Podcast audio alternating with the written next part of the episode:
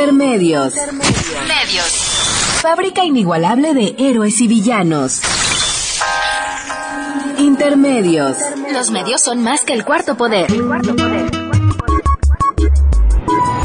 Intermedios. Con Tania Rodríguez y Juan Manuel Valero.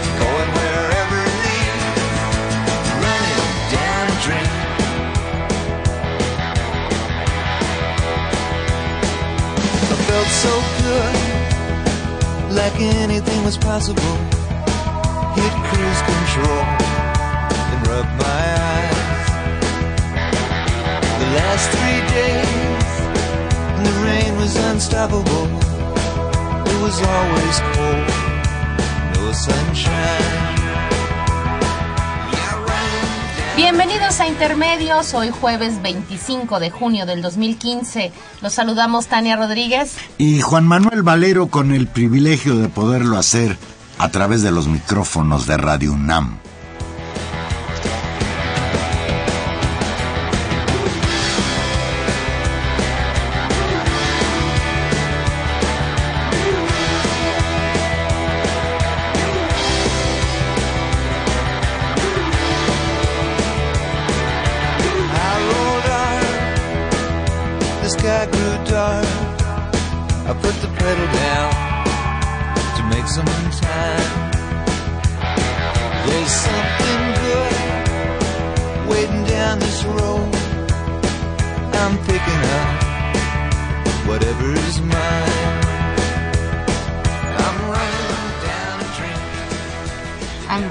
Down the Dream, dice Tom Petty. Muy rock and rolleros esta noche. En Pero ya es un rock and roll de qué, de los ochentas. De finales de los ochentas, sí. Pero está, está bueno, está bueno, hay que recordarlo. Lo sacamos del, del cajón de los recuerdos y nos acompaña esta noche. ¿Cómo estás, Valero?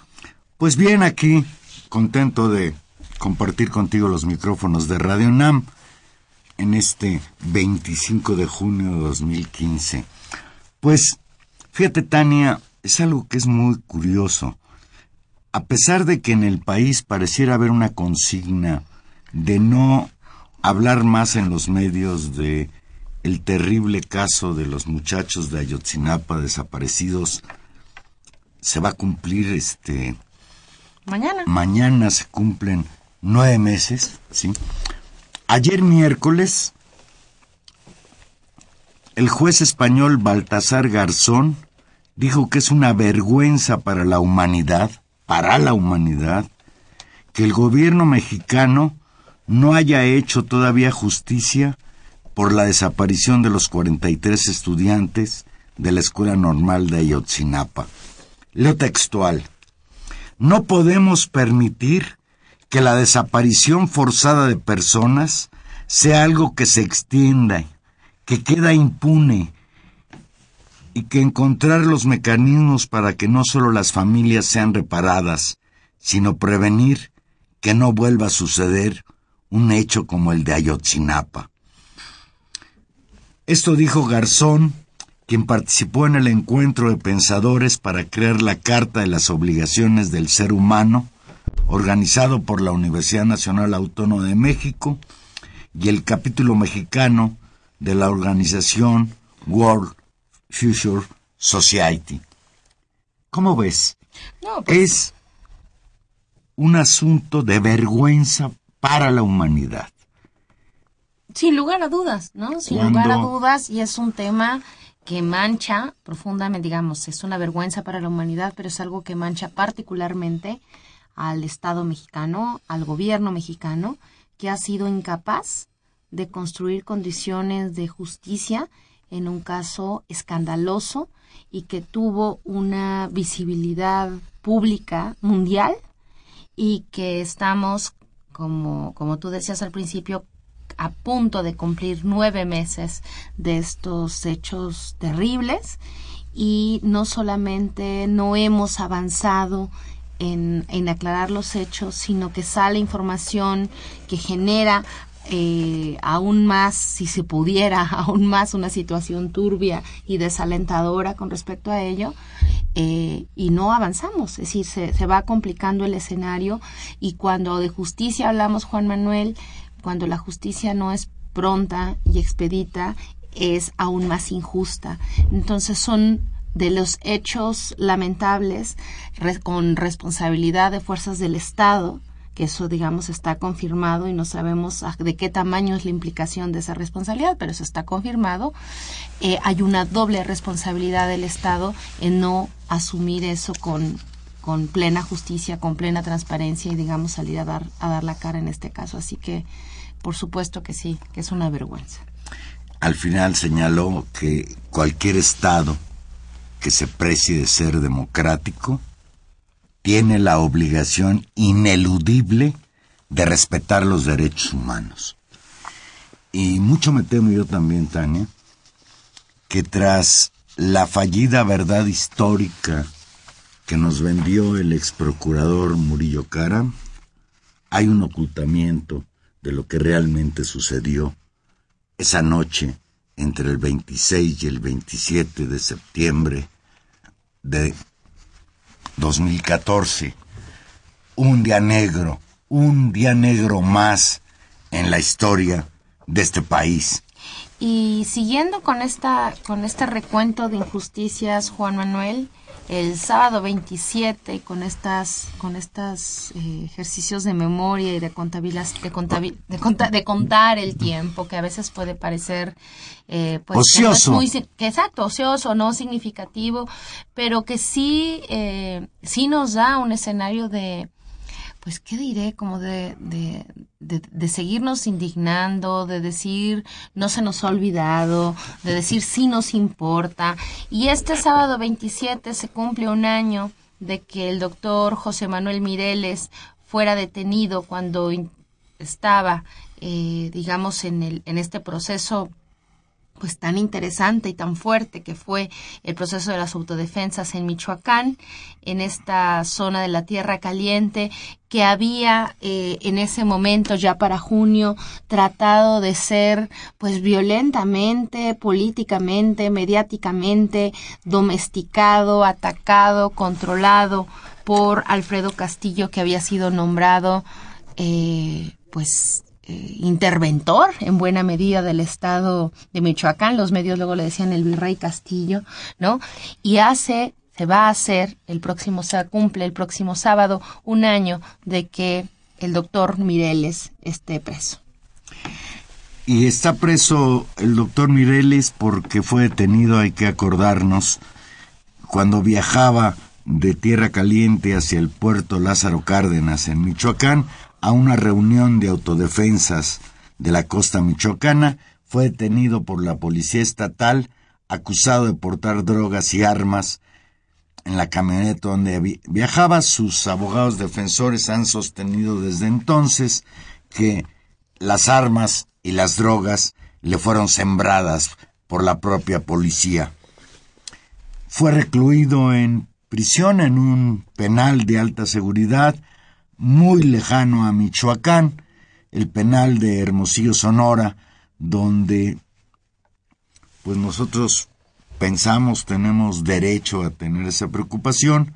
Creo que con el doctor Mireles lo que está tratando, lo que trató de hacer el gobierno federal es un escarmiento para impedir que proliferaran este tipo de expresiones del hartazgo social frente al crimen organizado y frente a la incapacidad de la policía, de las Fuerzas Armadas, de detenerlo. Mireles se había convertido, de eso estamos convencidos, en la figura central del movimiento de autodefensas armadas que nació el 24 de febrero de 2013 en los pueblos de Tepalcatepec y La Roana. Hay que recordar, Tania, que días antes de su detención, el doctor Mireles, junto con otros activistas sociales, había propuesto la formación del llamado Frente Nacional de Autodefensas y para entonces ya tenía invitaciones de una decena de estados para hacer un recorrido y fortalecer este movimiento Frente Nacional de Autodefensas. Pues y recordar también que justamente esta posición, digamos, este levantamiento tan complejo que se dio durante en Michoacán durante los finales del 2013, principios del 2014, ¿no? Que generó todo este, este movimiento, pues realmente sorprendente, esta decisión del gobierno de intervenir en Michoacán, digamos, con la figura principal de Alfredo Castillo y con el mecanismo institucional de conformar las fuerzas rurales, que fue el mecanismo, digamos, también extraño y sui generis que usó el gobierno federal para reconocer, digamos, estas, estos alzamientos y que generó pues enormes eh, dudas, eh, desaveniencias en un proceso pues muy desequilibrado y muy complejo de formalización de estas fuerzas rurales, hay que decir que dentro de todas las voces que se conformaron en ese proceso, tal vez fueron dos las que más firmemente defendieron, digamos, el proceso de, de organización autónoma que estas, que estas eh, este levantamiento que estas, estas autodefensas habían conformado. Una es la que venía de mucho antes, organizado sobre todo en la región indígena de Michoacán, de la mano del municipio libre de Cherán, que tenían desde muchos años atrás la organización, digamos, de policías comunitarias y de fuerzas de autodefensa y por el otro lado, eh, sin esa carga, digamos, comunitaria y tal vez cultural, identitaria que tienen estos otros pueblos, la voz, sin lugar a dudas, disonante y con una, digamos, orientación política muy clara, fue la del doctor Mireles, que se volvió durante mucho tiempo un vocero, una voz muy autorizada de ese proceso, que después fue eh, pues oficialmente destituido de su calidad de vocero y después fue sometido pues a una persecución y pues, todos lo recordaremos incluso, hasta mediática. Llegar a, a insinuar que eh, estaba impedido de sus facultades mentales después de aquel accidente que tuvo. ¿Te acuerdas que le hicieron un video en el que le hicieron firmar algunas cosas? Después dijo que estaba sedado y que no lo había hecho. Bueno, una, una situación terrible. Y él, en ese, en ese contexto, es el que rechaza, no solamente tiene esta iniciativa de formar este Frente Nacional Autodefensas, que era un, realmente un movimiento de articulación, de resistencias de distintos lugares eh, del país, sino, eh, digamos, la negativa activa a participar en los acuerdos que justamente Castillo impulsaba sobre esto. Hay que decir que Mireles va a la cárcel, va a la cárcel también Hipólito Mora, recordémoslo, Hipólito Mora sí estuvo después, eh, obtuvo su libertad. Y después de los hechos terribles en Apatzingán, que aquí reportó de manera muy, muy clara y muy valiente y con, con mucho cuidado periodístico Laura Castellanos, de los hechos ocurridos el 6 de enero de, de 2015, propiciaron en buena medida una semana después la retirada de Castillo de Michoacán y el inicio en buena medida del proceso electoral, ¿no? Esa fue el, el argumento formal fue que Castillo se retiraba para dejar paso a eh, el proceso electoral sin una intervención directa del ejecutivo, pero queda por los hechos reportados por Laura Castellanos eh, sobre los, los hechos de Apatzingán, que, que son referidos por los testigos, que, por los testimonios que recupera Laura, como una matanza de fuerzas oficiales, en este caso de la Policía Federal, contra civiles en plena plaza pública en Apatzingán el 6 de enero. Eso es ese reportaje y esa, esos hechos, ¿no? Quedan ahí y pueden ser, Juan Manuel, que se articulen con la primera parte de nuestro, de nuestro comentario. Mientras no se sancionen estos actos de violaciones graves a los derechos humanos, hay un incentivo enorme a que las fuerzas del orden, ¿no? A que las policías, a que el ejército, a que el Estado siga violando los derechos humanos de los que considera sus oponentes políticos o eh, criminales en este caso, pero que a ese se los trate como enemigos y les viole sus derechos humanos cuando es teóricamente el encargado de, de, de defenderlos. Entonces sí es un, un escenario muy grave y nos parecía muy importante pues tampoco olvidar al doctor Mireles, como tampoco olvidamos a Nestora Salgado, que si bien es cierto levantó su huelga de hambre y logró este traslado al, al reclusorio femenil sur, sigue presa también eh, por acusaciones falsas de secuestro, ¿no? esos son los presos que tenemos. Y yo añadiría nada más como colofontánea que nos unimos a las voces que reclaman la inmediata liberación del doctor José Manuel Mireles, porque en realidad hoy por hoy es un preso político. Claro, y de todos los presos políticos, de la mano eso, tal vez Mireles y Nestora sean eh, pues muy representativos de esta, de esta nueva oleada de presos políticos que desgraciadamente acompañan este momento, este momento histórico del país, ¿no? Terrible, Juan Manuel. Pues, Tania, yo creo Recuerden que estamos en vivo y ustedes también pueden participar en intermedios. Nuestros teléfonos son el 5536-8989 o Lada sin costo 01800 5052 688. Yo creo, Tania, que quizás la peor violación de los derechos humanos es que haya seres humanos que no tienen condiciones de satisfacer sus necesidades fundamentales. El peor derecho humano que se viola es a través de la pobreza y la desigualdad. México es uno de los países más desiguales en el mundo. De acuerdo con un estudio realizado por la organización Oxfam,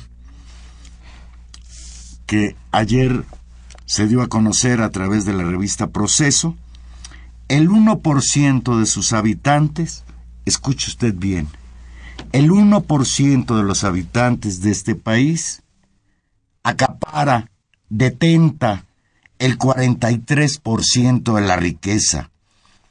En un país, de acuerdo con el estudio, en el que hay reconocidos 53.3 millones de personas que viven en extrema pobreza. El, es un estudio que, que, vale muchísimo la pena que, que todo mundo consulte, desde los académicos hasta cualquier ciudadano preocupado por entender la, en el, el marco socioeconómico en el cual nos está ocurriendo esta tragedia, ¿no? De, en tantos niveles. Eh, es un estudio muy interesante, se llama Desigualdad Extrema en México, concentración del poder económico y político, y efectivamente lo, eh, digamos, lo patrocina en cierta medida esta pues ONG internacional enorme que se llama Oxfam, que es más bien como una especie de conglomerado de ONGs internacionales, que está en una campaña internacional eh, justamente denunciando las condiciones de desigualdad extrema que esta fase de acumulación del capital que llamamos neoliberalismo ha propiciado en los últimos años. Este, el capítulo México de Oxfam y de esta campaña iguales eh, presenta este, este estudio que es redactado por el economista del Colegio de México, Gerardo Esquivel Hernández, y es un estudio pues muy, muy acabado, muy, muy fundamentado en fuentes, en investigación, en el que se estudia un tema que aparentemente tendría que ser muy obvio y con un acceso fácil en los datos, que es el tema pues de la de la acumulación y de la desigualdad, de la acumulación de la riqueza.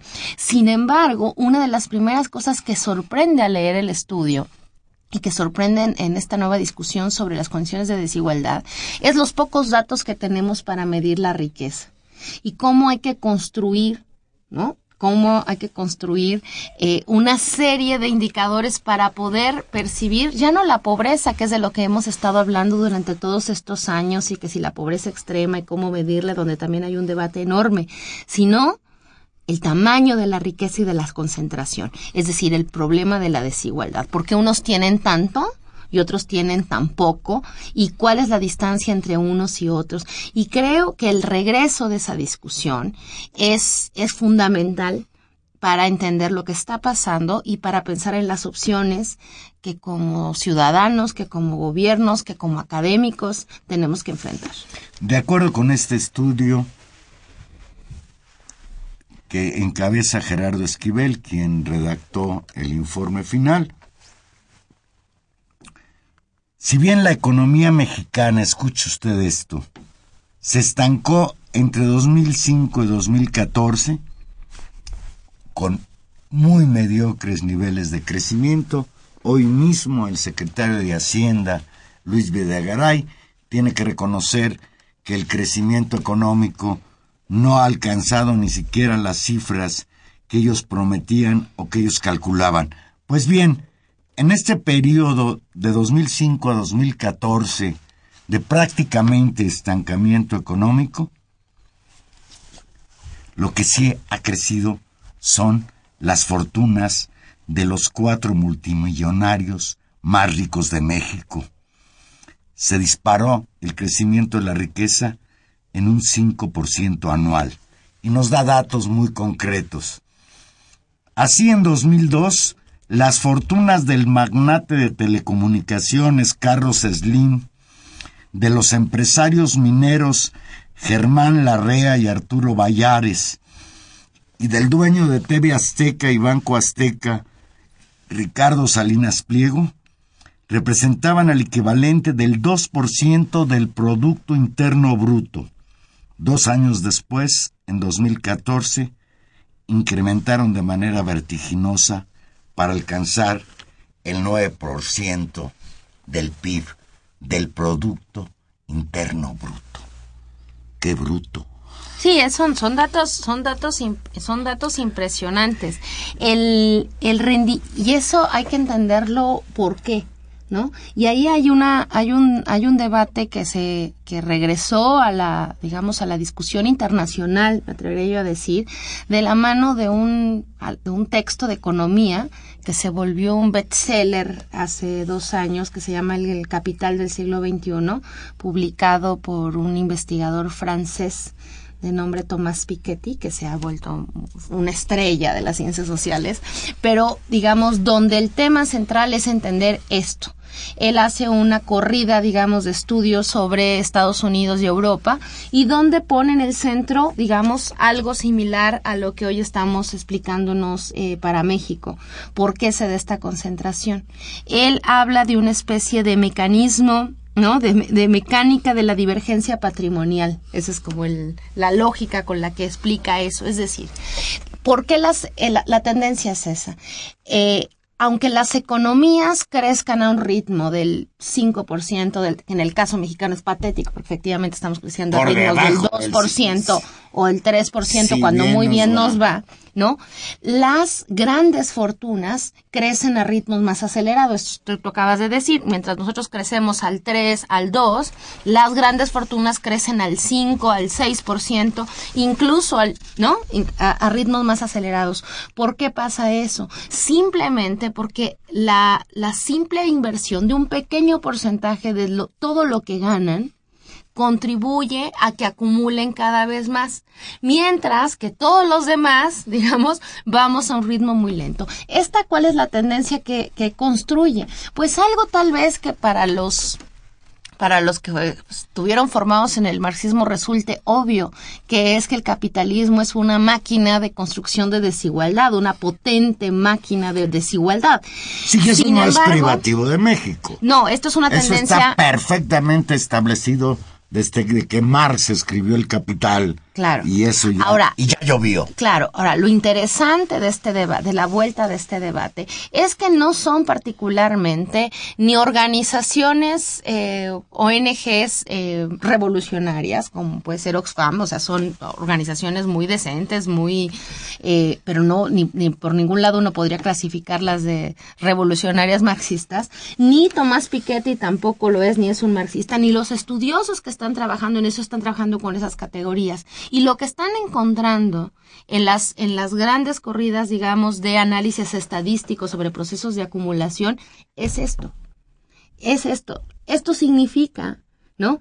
Que en, la, en el largo tiempo, ¿no? Eh, vamos a seguir así o peor.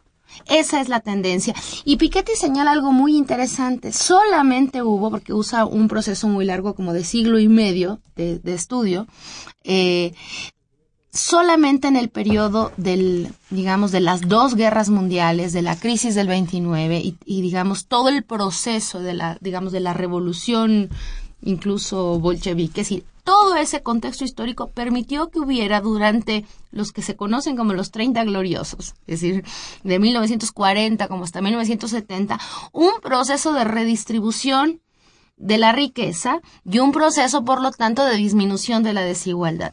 Sin embargo, una vez que se rompe ese ciclo y que esas condiciones históricas específicas entran en crisis, lo que tenemos es un proceso nuevamente de acumulación desbordada. Ese nuevo proceso se vive de manera más violenta en algunos países. Los que nos dice el estudio que presenta el capítulo Oxfam México y el economista Gerardo Esquivel es que México está dentro del 25% de países que lo ha experimentado de peor forma. Es decir, donde nuestro proceso de de aumento de la desigualdad es mayor. Y eso creo que ahí sí nos tendríamos que preocupar todos nosotros porque si bien esto es una tendencia internacional, esto se vive con distintas magnitudes en los distintos países y nosotros estamos muy requete mal.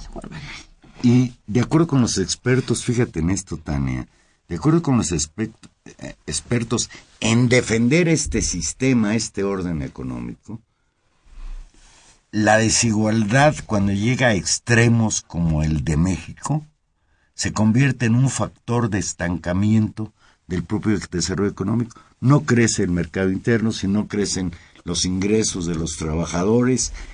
El, sistema tiende a ir autodestruyéndose. Y esto es lo que define eh, Esquivel como la dinámica de la desigualdad en el país se encuentra dentro de un círculo vicioso, ya que los más ricos del país, al concentrar riqueza y poder, fomentan políticas públicas y fiscales que les benefician y a su vez agravan la desigualdad. Claro, porque... La fusión entre el poder político y el poder económico. Un factor que le da mucha importancia a Esquivel es que los millonarios casualmente son los que proporcionalmente pagan menos impuestos al fisco. De hecho, habla, habla en el, en el, en el documento y por eso vale la pena, es un documento de unas 40 cuartillas, vale la pena revisarlo con calma, lo, lo, lo pueden bajar de, de internet Solo entrando a la página de Oxfam. Eh, o, poniendo, o, poniendo esto que yo les digo, pongan el título, el título Desigualdad Extrema en México, Oxfam, aparece. O sea, en algún link lo van a poder bajar. Ahí, lo nombra de una manera muy fuerte. La captura económica y política. ¿Captura de qué? Captura de las políticas del Estado. ¿De qué políticas? Fundamentalmente de las políticas fiscales. Es decir, el impuesto sobre la renta sigue siendo un elemento que golpea a un sector de la clase, en realidad de la clase media, que no es que no es la clase media, que es efectiva, digamos, que norma también a ese 1%. Ahí me refiero a, a, a la manera, digamos, absurda de esto. El el 10 por, este 10% que aparece como, como es el más rico y que en este momento concentra el 64% de la riqueza total y que creció en 8 puntos del 92 a la fecha, ese 10% está conformado por aquellos, por aquellas personas que tienen ingresos eh, mensuales de más de 20 mil pesos. Es decir, todos los que ganen más de 20 mil pesos o como lo miden los deciles del INEGI, todas las familias que vivan con, con más o menos treinta y tantos mil, cuarenta mil pesos por familia, son el decil más alto. ¿Qué significa eso? Que compartimos el, el pedazo del corte demográfico con Slim, con Bayares, con Germán Larrea. En realidad Sí, cómo Bueno. no, Chuchita. Es- ese, es, ese es el engaño, digamos, de la Sí. estadística. Por eso los ¿Tú economistas... eso, Humberto? Hasta se está riendo Humberto del otro lado Bueno, de la, la, buena noticia es que si usted no se sentía de la clase alta y siendo el más rico, del, de, perteneciendo al 10% más rico del país, buena noticia, usted Pero es es. terrible. Ah, Es pavoroso, terrible. es Que pavoroso. 120 mil personas en un país de 120 millones de habitantes, sí. Son los más picudos. Pero desde el que gana 20 mil pesos más hasta estos señores que no se pueden ni saber cuánto ganan. No se puede saber, ese es el punto. No se puede bueno, saber. Forbes dice que Slim era el más rico del mundo y ahora ya no. Claro, pero el, el- ¿Le, le habrá ido mal? Oye, por Bueno, cierto, pero- a ver, un, un puentecito y luego nos vamos a uno musical. ¿Por qué no está en esta lista el señor Emilio Azcárraga? Porque se hizo pobre. Se hizo pobre. ¿Será por tanto patrocinar al Partido Verde? por pagarle tanto dinero a la gaviota. Se me hace Es que le, claro, eso, es puede eso. ser que eso le haya sucedido. Es eso, le pagan también a, los, a, sus, a sus estrellas. Vamos, vamos a hacer una pausa y aquí vamos a seguir analizando Este documento que este vale la documento, pena. Este informe tan importante. Llámenos 55 36 8989 Olada sin costo 01800 50 52 688. Estamos en intermedios en vivo.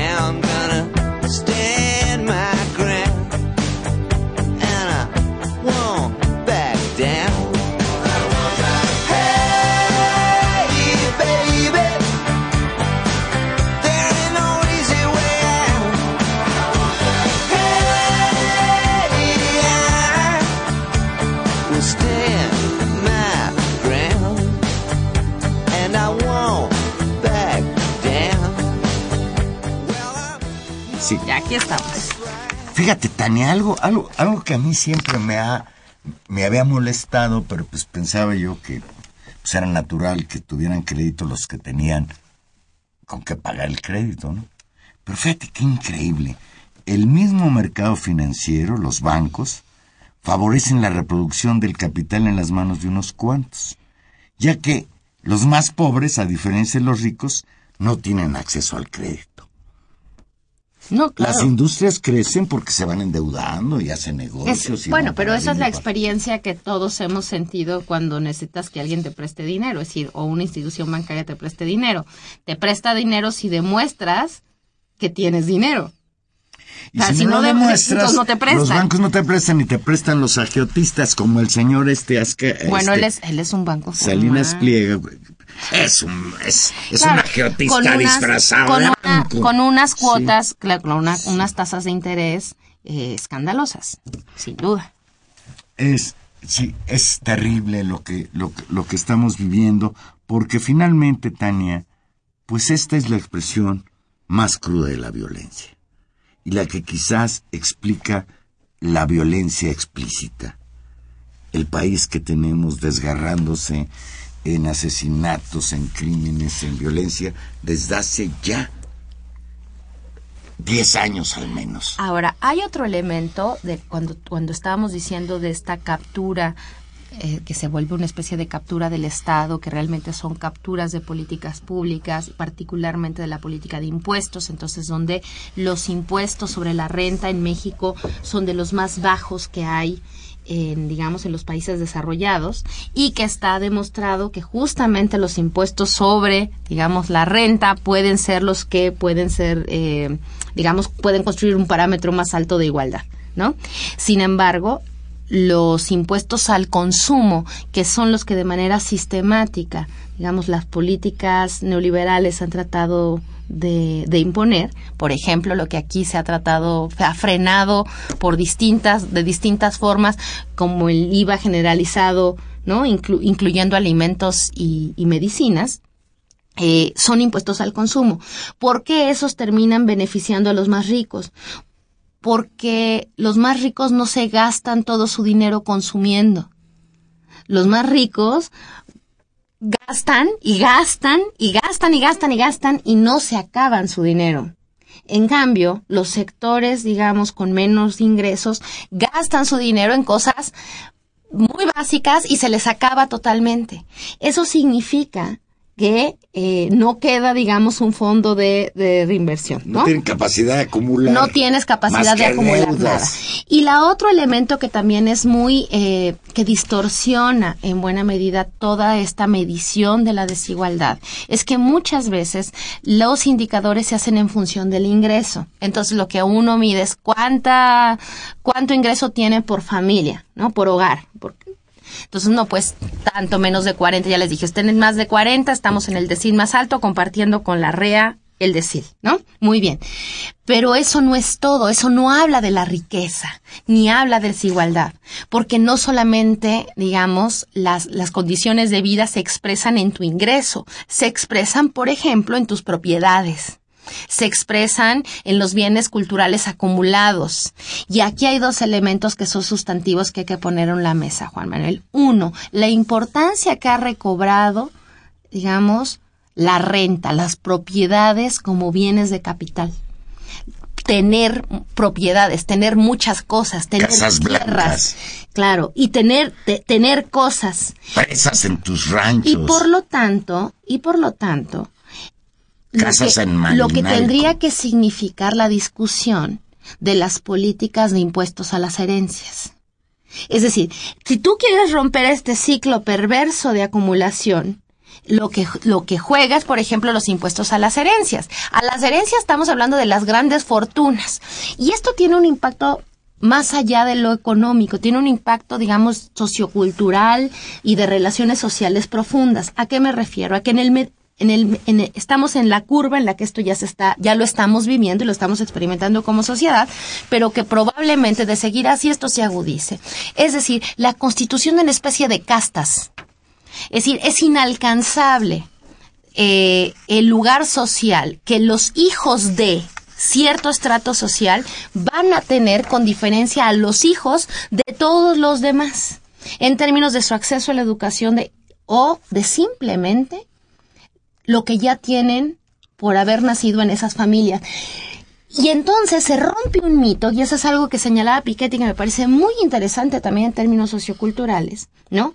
Se rompe el mito que, que al capitalismo fue tan importante, o al discurso liberal clásico, del mérito. Es decir, tienen porque lo merecen, tienen porque lo trabajaron. No, no lo tienen porque lo merecen. Y ahí puedes entender y podemos entender sociológicamente fenómenos como los del virreinato, ¿no? Y los y los y este tipo de los juniors que nos invaden y nos y nos fastidian Fíjate, la vida en este sobre país. eso, hay un, hay un punto del estudio que a mí me llevó mucho la atención. A- En, en referencia a la contribución al fisco. Los ricos mandan a sus hijos a las escuelas privadas, a las mejores escuelas del país, entre comillas. Pero lo hacen además porque el pago de colegiaturas Este, sirve para evadir impuestos. Claro. Sí. Y mientras que los ricos son beneficiados fiscalmente por mandar a sus hijos a las escuelas privadas que puede pagar papi, las escuelas públicas se están cayendo a pedazos.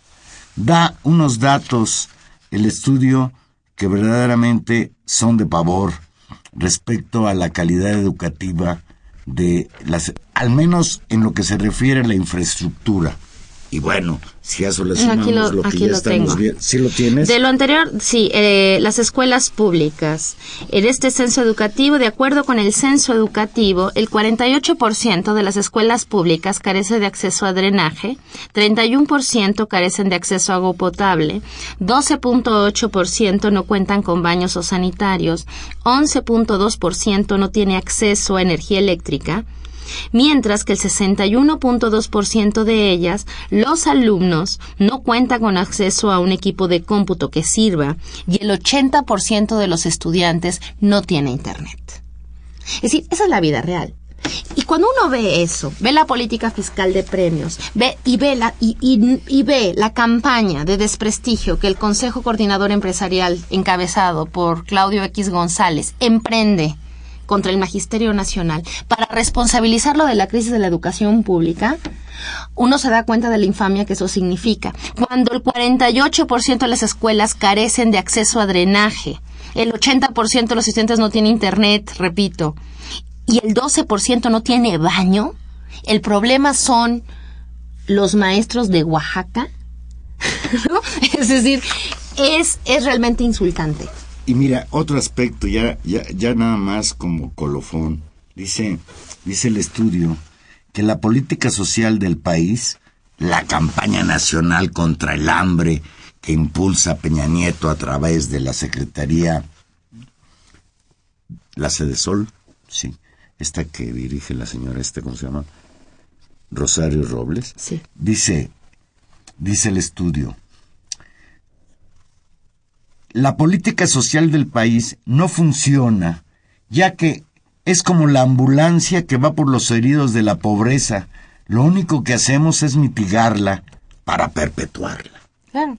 Es contenerla. Sí. Es. Es hacer a los pobres tontos con ese tipo de campañas. No, es simplemente contener, contener un estado, digamos, de hambruna, ¿no? Por ejemplo, uno puede Sí, para, entender... que no- para que el hambre no se convierta en hambruna, eh, para y- que la pobreza extrema no se convierta en miseria. Bueno, que ya es una cosa realmente de, Pero a de ver, miseria. pero a ver, Tania, el, el remedio y el trapito. Dice el estudio, para luchar de manera eficaz contra la desigualdad, urge la creación de un auténtico Estado social, el cual superaría al llamado Estado de Bienestar, ya que basaría su política en garantizar los derechos de los ciudadanos. Leo textual, no hay otra vía que la exigencia ciudadana, al subrayar que mediante este método hemos podido avanzar en la construcción de un país menos autoritario. Esto significa, Tania, que bajo las condiciones actuales, políticas actuales de este país, el problema no tiene solución. Bueno, claro, esto significa que lo que nos tenemos que plantear muy seriamente es eh, un proceso pues de real democratización del Estado, de evitar que ese Estado esté capturado por estos intereses económicos. Y ahí es muy lastimoso cómo se rasgan las vestiduras una serie de intelectuales y de académicos sobre el trato de privilegios y corporativos que tiene la CENTE y por qué tienen eso. Y bueno, es, es, es una, una cosa repetitiva y una cantaleta cantadi- este, hartante, ¿no? Y de esta, de esta gente del Consejo Coordinador Empresarial. Y no hay ni asomo de crítica a los verdaderos intereses eh, enormes que tienen capturados las políticas que podrían remediar eh, esta situación de desigualdad. ¿No? Ese es el problema. Y, y el problema ya está dicho y es, y es muy sintomático, por ejemplo, pero eso lo vuelvo a poner también en el marco internacional. Eh, tú recordarás hace más o menos dos años, en el marco de esta oleada de la primavera árabe, de los indignados españoles, hubo un movimiento eh, que se llamaba Toma Wall Street, ¿no? Ocupa Wall Street, en el cual eh, las consignas que este movimiento en el centro del corazón financiero del mundo decía nosotros somos el 99%. Es decir, ¿a qué se referían? A que justamente cuando, cuando uno sigue hablando del 10%, hay una masa enorme de gente digamos, todavía son muchos miles, y lo decimos en términos mundiales, son millones de personas que tienen esta condición de acceso a un mundo de consumo enorme. Pero cuando realmente escarbamos en las cifras que estos estudios son los que han logrado poner, en realidad estamos hablando de que hay un 1% de la población, o menos del 1% de la población, que está concentrando un poder enorme. Ese 1% de la población, que en el caso de México son familias y personas con nombre y apellido, Carlos Slim, Roberto Vallares, ¿no? Este, esos son los que merecen una, es decir, son los que merecen que construyamos como país una sanción a eso, o sea, ponerlo en el centro, decirlo y construir una política que permita realmente fiscalizarlos, controlarlos, ¿no? Eh, rebajar y el tema, por ejemplo, incluso esto de las herencias, regularlo. ¿Es, ¿Es legítimo heredar esos emporios? ¿Qué impuestos debería haber? No tenemos impuestos a transacciones financieras. Recordemos la burla que fue la venta de Citi, de Banamex a Citigroup, ¿no? Que se vendió como transacción bursátil para no pagar impuestos. Es decir, de eso estamos hablando. Eh, ese es el otro aspecto que, que quizás el estudio no toca tan ampliamente, pero que valdría la pena en, en otro momento comentar al respecto. La corrupción. Es decir, la, cor- ¿Cómo participa la corrupción como generadora de desigualdad? Y lo digo porque está comprobado que la corrupción en México es un elemento, pues, no solo que permite que se enriquezcan robando literalmente la hacienda pública una pandilla de bribones, sino que todo ese dinero que no se utiliza, todas esas obras que se dicen que se van a construir y no se realizan, todos esos presupuestos que están por encima del valor real de la obra, pues es también riqueza que no se reparte. Fíjate, voy a leer, voy a leer textual un- una cifra sobre esto de lo que estábamos hablando. El rendimiento real de la riqueza de cuatro mexicanos, y cuando estamos hablando de cuatro mexicanos, estoy hablando de Carlos Slim, de Larrea, de Vallares y de Salinas Pliego. El rendimiento real de la riqueza de estas cuatro personas es alrededor de un tercio del ingreso acumulado por casi 20 millones de mexicanos. De nuevo, la misma historia. El ingreso de un grupo en extremo pequeño de la población no guarda relación alguna con el de la parte más grande de la población mexicana, ¿no? ¿Qué significa esto en términos de los acuerdos, de la influencia, del poder político de estas de estos cuatro millonarios frente a la influencia, la incidencia política y la escucha de las demandas de todos esos otros millones de mexicanos. Eso es lo que estamos hablando. Y cuando ya tendríamos que plantearnos de qué hablamos cuando hablamos de democratizar el país, tendríamos que seguir, tendríamos que hablar de eso y no de otra cosa. Bien, pues mientras esta es la realidad del país, escuchen ustedes cuál es la realidad del señor Enrique Peña Nieto. Dice Peña Nieto que con el establecimiento del Sistema Nacional de Transparencia y la ley anticorrupción, el Estado mexicano está domando la condición humana mediante un combate real a la corrupción. Voy a leerlo textual al señor Peña Nieto. El Estado mexicano y su sociedad lo que estamos haciendo es domar auténticamente a la condición humana, llevarla por nuevos caminos, estableciendo parámetros, estableciendo límites, controles, obligando a la apertura y a la transparencia. Y yo hubiera querido invitar a un filósofo social para que me explicara si es posible domar la condición humana y si se puede señalar como Peña Nieto que la condición humana la esencia de lo que somos como seres humanos, Si eso existe. es lo que explica la corrupción. No, bueno. Si es que eso existe. Porque yo creo, no me atrevo a asegurarlo porque no soy experto en el tema, que hablar de poder domar la condición humana es de una barbaridad, es una barbaridad lo que está diciendo el Señor, porque hasta donde yo sé, la condición humana es lo que le permitió al hombre domar sus instintos, controlarlos, y que de una u otra manera esto es lo que explica que el ser humano se haya desarrollado, desarrollado sobre la Tierra en condiciones más favorables que el resto de las especies, a las cuales domina, lastima, golpea, explota, etcétera, etcétera. No solo explota a los otros seres humanos, sino al mundo entero.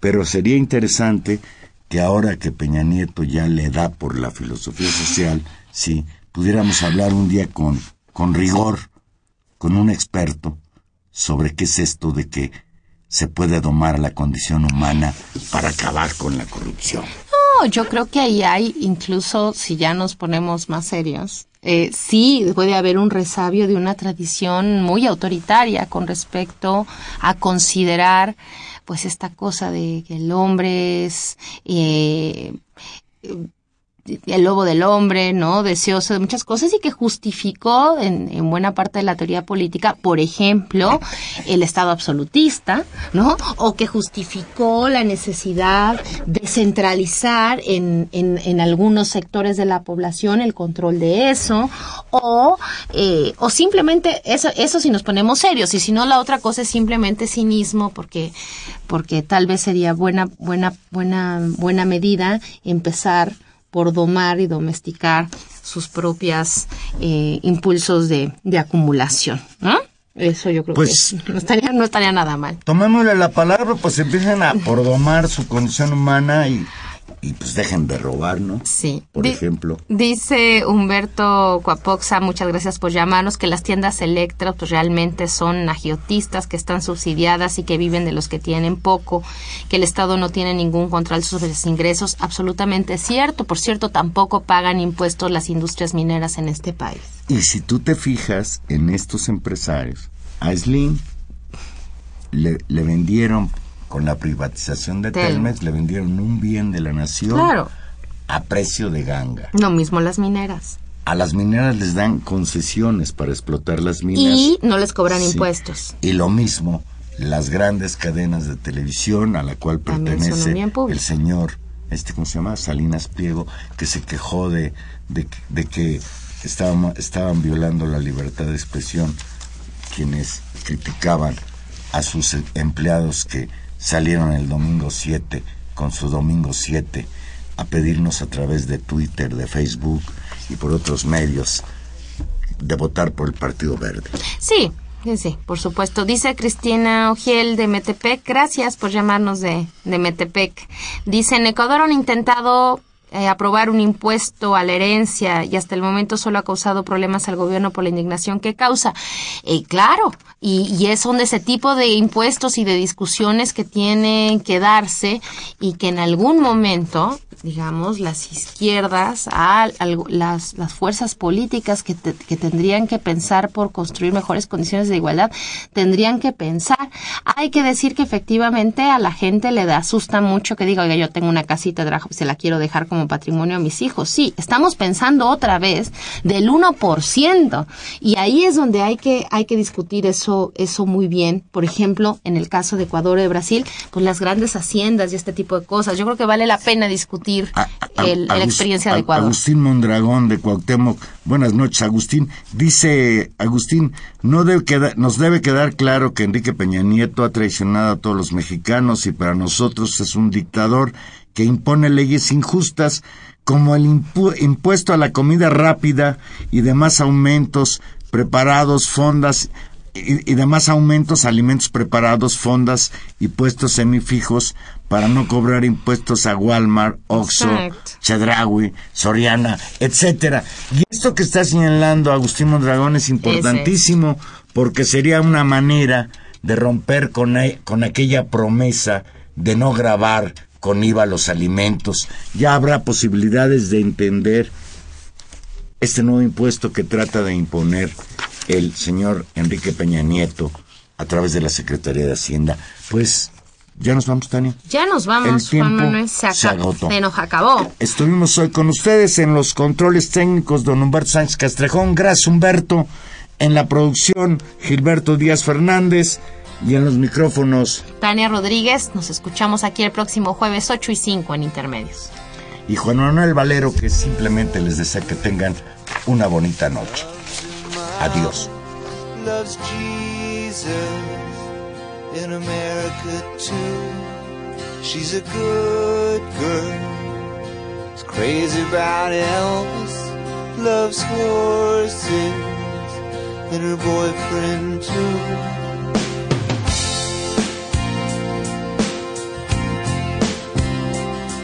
It's a long day living in Reseda.